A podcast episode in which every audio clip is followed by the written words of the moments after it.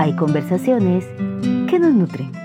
Las nuestras nos recuerdan que somos suficiente y acá, para todos hay.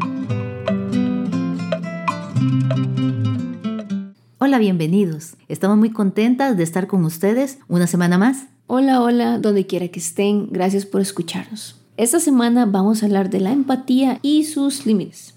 Pero Mili, ¿qué es la empatía? Bueno, la empatía es la capacidad de comprender y compartir los sentimientos de los demás. La empatía nos permite ver las cosas desde la perspectiva de la otra persona, en vez de la nuestra. Y hoy en día, la tendencia es más bien de ver el mundo solamente a través de nuestra perspectiva y no ponernos en el lugar de los demás. Eso es como la última opción dentro del abanico de opciones que podemos tener en el día a día. Nos gusta pensar que somos personas empáticas, hasta que viene algo que nos revuelca la realidad y nos hace ver que tal vez no lo somos tanto. Pero hoy el tema que quiero tocar o hacia donde quiero que nos vayamos, cuando más bien esa empatía puede volverse en nuestra contra. Y es ahí donde el tema de hoy surge con más fuerza el poner límites para no dejarnos llevar por la empatía hacia un terreno en el que vamos a salir perdiendo y vamos a salir lastimados. Y es que, Mili, qué interesante esto de los límites en la empatía, porque en realidad uno pensaría, qué bonito la empatía, todo su significado, todo lo que engloba, pero es importante poner límites, incluso con la empatía. Exacto.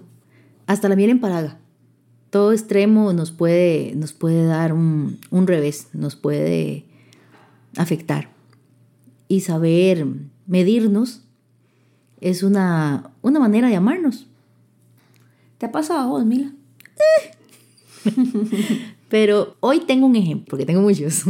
Pero ese en particular creo que es, es, un ejemplo que me lo hizo ver más claro. Hace unos años que había quedado de comer con una amistad en la noche, tipo 7 de la noche. Para ese tiempo yo tenía, no sé si te acuerdas, yo tenía dos trabajos. Empezaba a las 4 de la mañana a trabajar y terminaba mi jornada a las 6 y 30, más o menos, casi siempre. Al menos que tuviera que atender en la noche algún cliente. A las 6 y 50 más o menos, yo llegué al parqueo del centro comercial donde íbamos a, a, a vernos para ir a comer algo, esta amistad y yo. Pero como llegué mucho antes, según yo, era 10 minutos antes, yo, por aquello que se atrase por las presas, voy a ponerme a leer un librillo para no estar pues pendiente del reloj. El libro en ese momento esa, estaba bueno y se me fue el tiempo. Hasta que me empezaron a sonar las tripas. Entonces dije yo, puña, ¿qué hora será? Eran las 7:45, Ale. Era demasiado ya lo que se había tardado. Iba yo a llamar, ¿verdad? Me suena el teléfono. Entonces donde le atiendo ya se disculpa conmigo. Mili, perdón, es que me llamaron a una reunión y se me fue por completo que tenía que había quedado con vos, ya voy más bien llegando a la casa, no sé qué, no sé cuánto. Yo estaba, no te puedo imaginar el colerón que yo me tenía, pero yo tenía hambre. Y usted sabe que Mili con hambre no es Mili. ¿Cómo es? No soy yo cuando me enojo. Se convierte en un dragón. Ella es algo, ella es algo lindo, vicioso, amoroso, pero cuando tiene hambre se transforma. Me transformo. Entonces yo dije, no, mejor aquí es esperando a que se me baje y hablo de eso en otro momento porque yo estoy molesta. Entonces, eh, quedamos en que, en que nada y a los dos, tres días ya hablamos del tema y ya le, le dije que me había molestado, pues ya yo había comido, ¿verdad? Ya con otro mood, con otro temperamento. Y yo entendí, pues, que los olvidos pasan, ¿verdad? Pero su informalidad fue demasiado. O sea, para mí, la puntualidad es muy importante porque el tiempo es vida es una manera de mostrarle al prójimo que yo respeto su tiempo. Pero hay algo que yo entendí con esta amistad, que aunque es una persona olvidadiza, también entendí que en su lista de prioridades yo era de las últimas.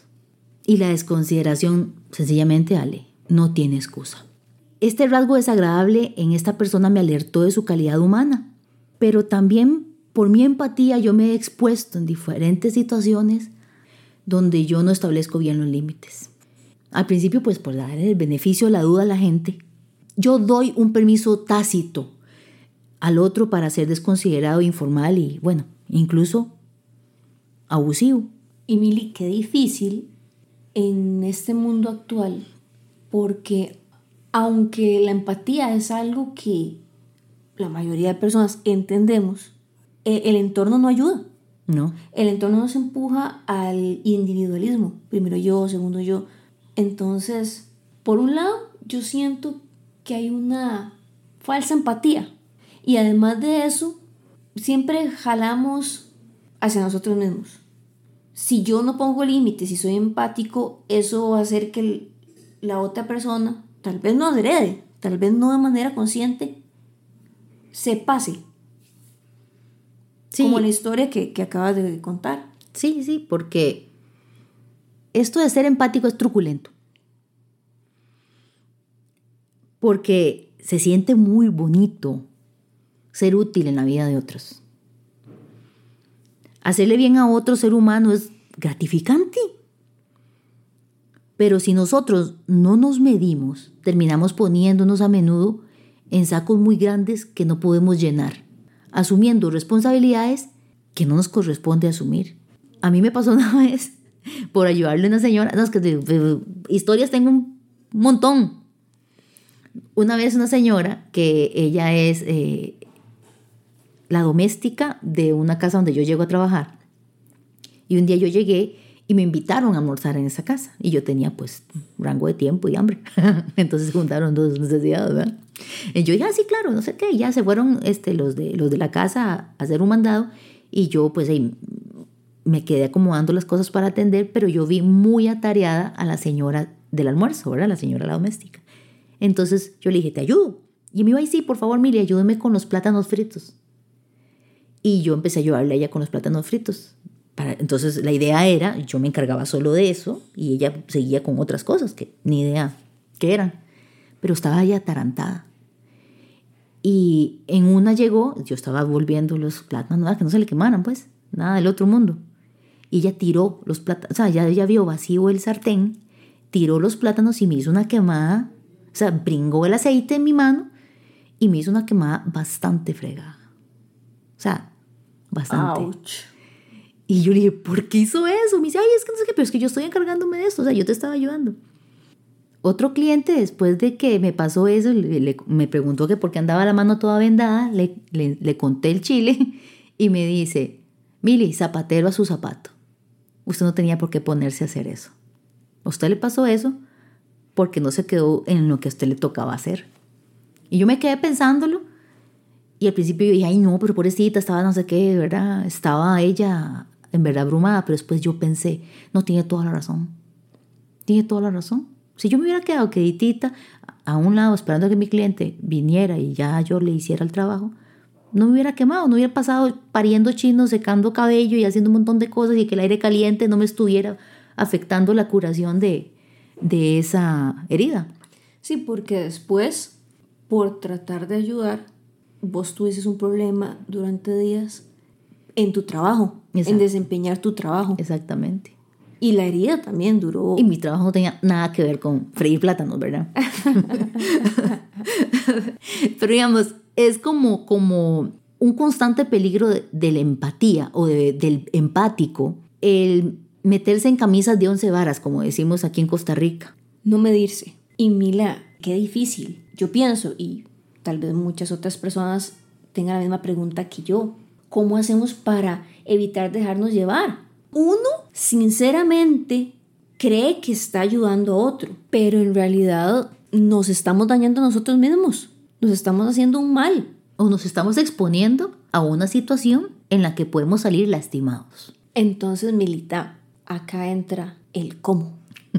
Ilumínanos. Acá entran los límites.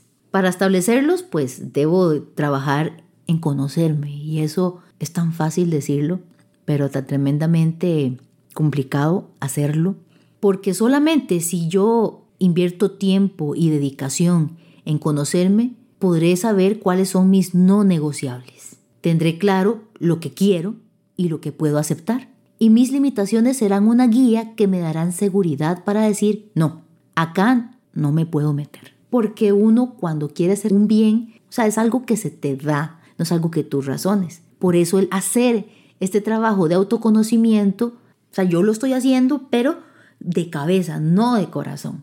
Si somos más corazón que cabeza y nos topamos con personas narcisistas, seremos presa fácil de estos vampiros emocionales que succionan la vida de sus semejantes. Pero podemos trabajar comprometidamente en la mejora de los límites. Los límites tienen algo, nos protegen. Es como el ejemplo de la, del, del puente que yo te contaba, de un puente que yo pasaba de niña que lo detestaba, porque eran solamente dos tucas. Un paréntesis. Mm. Para los que no conozcan a Millie, la infancia de Millie fue así un poco a lo Indiana Jones. Una, una infan- una infancia extrema. bueno, lo noté ya de vieja, ¿verdad? Gracias a Dios, ¿verdad? Estoy viva para contarlo. Sí, en realidad. Veíamos como cosas normales y cotidianas, caradas, que eran en verdad turismo de aventura. Hoy día se vende como turismo de aventura, pero era mi infancia. Y yo pasaba por un puente para visitar a una tía, que ese puente era dos tucas con unas tablas atravesadas, pero habían separaciones entre las tablas de 40 centímetros. Ok, las tucas que estaban sobre el río, esas divisiones, o sea, eran huecos hacia el río. Exactamente. Ah, caray. Y digamos, si eran tucas, o sea, no, no te imagines que esos tenían antideslizante, nada, ¿verdad? O sea, se llenaban de lana, eran resbalosas. Y conforme usted caminaba, si usted, obviamente, como a mí me daba miedo pasar el. el- Era más fácil para estar resbalado que caminando. no, no, es que no te podías ir, no podías irte resbalado, porque te ibas resbalado para el río, no hacia el otro lado del, del puente. Entonces, como a mí me daba tanto miedo pasarlo, y yo era la última, entonces, ¿qué me pasaba? Que cuando yo iba pasándolo, ya otra persona iba por el medio del, del puente y se tambaleaba, ¿verdad? Era horroroso porque no tenía barandas. Y ahí voy con los límites. Los límites son como, como las barandas en un puente, te dan seguridad. Y sin límites, pues sencillamente estamos expuestos. En esto de la empatía, los límites vienen siendo la manera de protegernos de nosotros mismos. Es importante, muy importante, tener en cuenta esto. La empatía sin límites es autodestrucción. Y la primera persona a la que debo dejar claro los límites es a mí mismo. Me encanta eso, Mili, ¿sabes?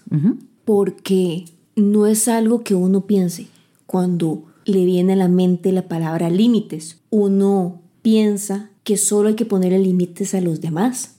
Pero esto ya lo habíamos hablado. El hecho de que si yo soy clara o claro en los límites que me pongo a mí mismo o a mí misma, no va a ser fácil, va a ser más sencillo. Claro, porque va a estar la cancha bien marcada. A quien tengo que pedirle cuentas es a una sola persona, que soy yo. A mí me pasa cada principio de año pongo los precios de acuerdo a cómo ha estado la, el costo de la vida y todo. O sea, yo pongo cuánto voy a cobrar, lo mínimo que voy a cobrar. Entonces yo tengo esto. O sea, antes no era así. Entonces yo me fallaba a mí misma en cuanto a mi economía porque había gente que me daba lastimita. Te digo, yo soy muy empática, es algo con lo que yo he tenido que luchar muchísimo. Me daba lastimita porque como yo atiendo a domicilio, llegaba y veía que les costaba. Entonces yo les cobraba menos. Pero a mí, por ejemplo, la gasolinera nos decía, ay, pobrecita Mili, voy a cobrarle menos el litro de gasolina. El supermercado no te cobraba más barato el arroz y los frijoles. Exactamente, la, la compañía Fuerza y Luz no me iba a cobrar menos por el recibo. Y exactamente, ahí la única que salía perdiendo eras vos. Sí, ni se daban cuenta estaba haciéndoles esa caridad no pedida, ¿verdad? Entonces yo cuando entendí eso, empecé a sacar cuentas y una vez al año hago ese toque. No cobro menos de eso por un trabajo. Tengo un mínimo. Y entonces hoy por hoy, cuando la gente me quiere regatear y así, esto es lo que cobro. Mili, ¿verdad? No es que esto es lo que cobro. Ya de aquí para abajo es pérdida para mí. Eso es un límite. ¿A quién se lo puse? A Mili. 10, 20, 30 clientes, les voy a cobrar lo que ya está establecido. Esa claridad la necesitamos en todo. Los límites los establecemos para nosotros porque son reglas que nos van a proteger en el futuro, son reglas que nos van a mantener con un camino claro y además de eso, para poder mantenerme firme en un límite, tuve que haberme sentado y meditado e invertido tiempo en conocerme. Porque muchas veces yo no, no establezco el límite porque yo no he hecho ese trabajo interior. Y si ustedes siempre dicen que sí, o los compañeros que siempre te piden el- la tarea el día anterior a la, a la fecha de entrega, de entrega, y usted siempre entrega eso y siempre van a creer, ah, sí, no importa, no voy a estudiar porque fulana tal de por sí siempre me da la tarea. Otro es la gente que te pide dinero. Así es. Pero mucha gente, ay, pobrecito, nene", porque es, cuando usted entra en este tema, que se siente rico, ser el bueno de la película, el benefactor, el ángel, pero si no nos ponemos un límite, somos nuestro peor enemigo. Yo vengo de, de un entorno familiar donde la generosidad, la bondad, es algo muy común. Y mis papás están llenos de anécdotas donde les fue como un quebrado, o sea, les fue mal por ser muy buenos. A mí me ha servido mucho aprender a escucharlos ellos a sus, en sus historias, porque la gente mayor tiende a contar mucho la misma historia, una y otra vez. Y uno ocupado generalmente no pone atención, pero cuando les he puesto atención, con razón yo soy como soy. Y si uno está haciendo un trabajo con uno mismo, escuchar esas historias familiares te abre muchas veces los ojos de entendimiento. Ajá, de, de, hacia dónde tenemos que poner atención. Y también nos explica el por qué somos como somos y no nos damos cuenta, no notamos las banderas rojas de nuestro comportamiento autodestructivo, porque está disfrazado de empatía, está disfrazado de generosidad, está disfrazado de solidaridad, que son buenos valores y que hay que, obviamente, compartirlos y inspirarlos pero con límites. Si no, terminamos siendo nosotros el cascarón de lo que en principio fue una buena intención. Yo escuchaba a un muchacho un día de estos que decía que gente muy buena, pero tiene complejo de ONG. Qué bueno. ¿Verdad? Entonces, como tiene complejo de ONG, nunca prospera, nunca sale adelante. Es importante que yo revise de manera autocrítica por qué hago lo que hago, qué consecuencias ha tenido mi actuar. He salido perdiendo por querer ayudar a otro demasiado a menudo. Es que está bien una vez, pero ya es una constante. Ya, ya contás ya más de cinco historias donde te fue mal por buena gente. Ya usted está en circunstancias en las que usted dice, yo no quiero estar aquí. Ya no sabe cómo decir que no. Al hacer el ejercicio de autoconocimiento, yo puedo encontrar esas áreas en las que yo debo establecerme límites es como ir a aquel puente que yo pasaba y ponerle tablas a aquellos huequitos que habían antes y ponerle barandas. Es hacer el paso seguro. Entonces va a ser rápido decir no, no puedo. Sea rápido decir no, la verdad es que yo tengo por política no prestar dinero. No me voy a desgastar más bien en poner límites, porque ya están claros. Es hacer seguro el paso. Amé el ejemplo del puente. si encuentro una foto, se las comparto en el Instagram y el Facebook. Sería genial. Gracias por acompañarnos una semana más. Hay ideas, frases o palabras que nos generan preguntas o nos llevan a respuestas, porque quedan ahí en nuestra cabeza rebotando cual bola en una cancha de juego. Esta es nuestra sección, te la dejo picando. La quietud nos permite ver el agua aclararse y notar qué hay en el fondo. Cuando nos acostumbramos al activismo, pasamos abrumados y nos perdemos en nuestros propios pasos. En el próximo episodio compartiremos sobre la riqueza de lo simple. Te la dejo picando.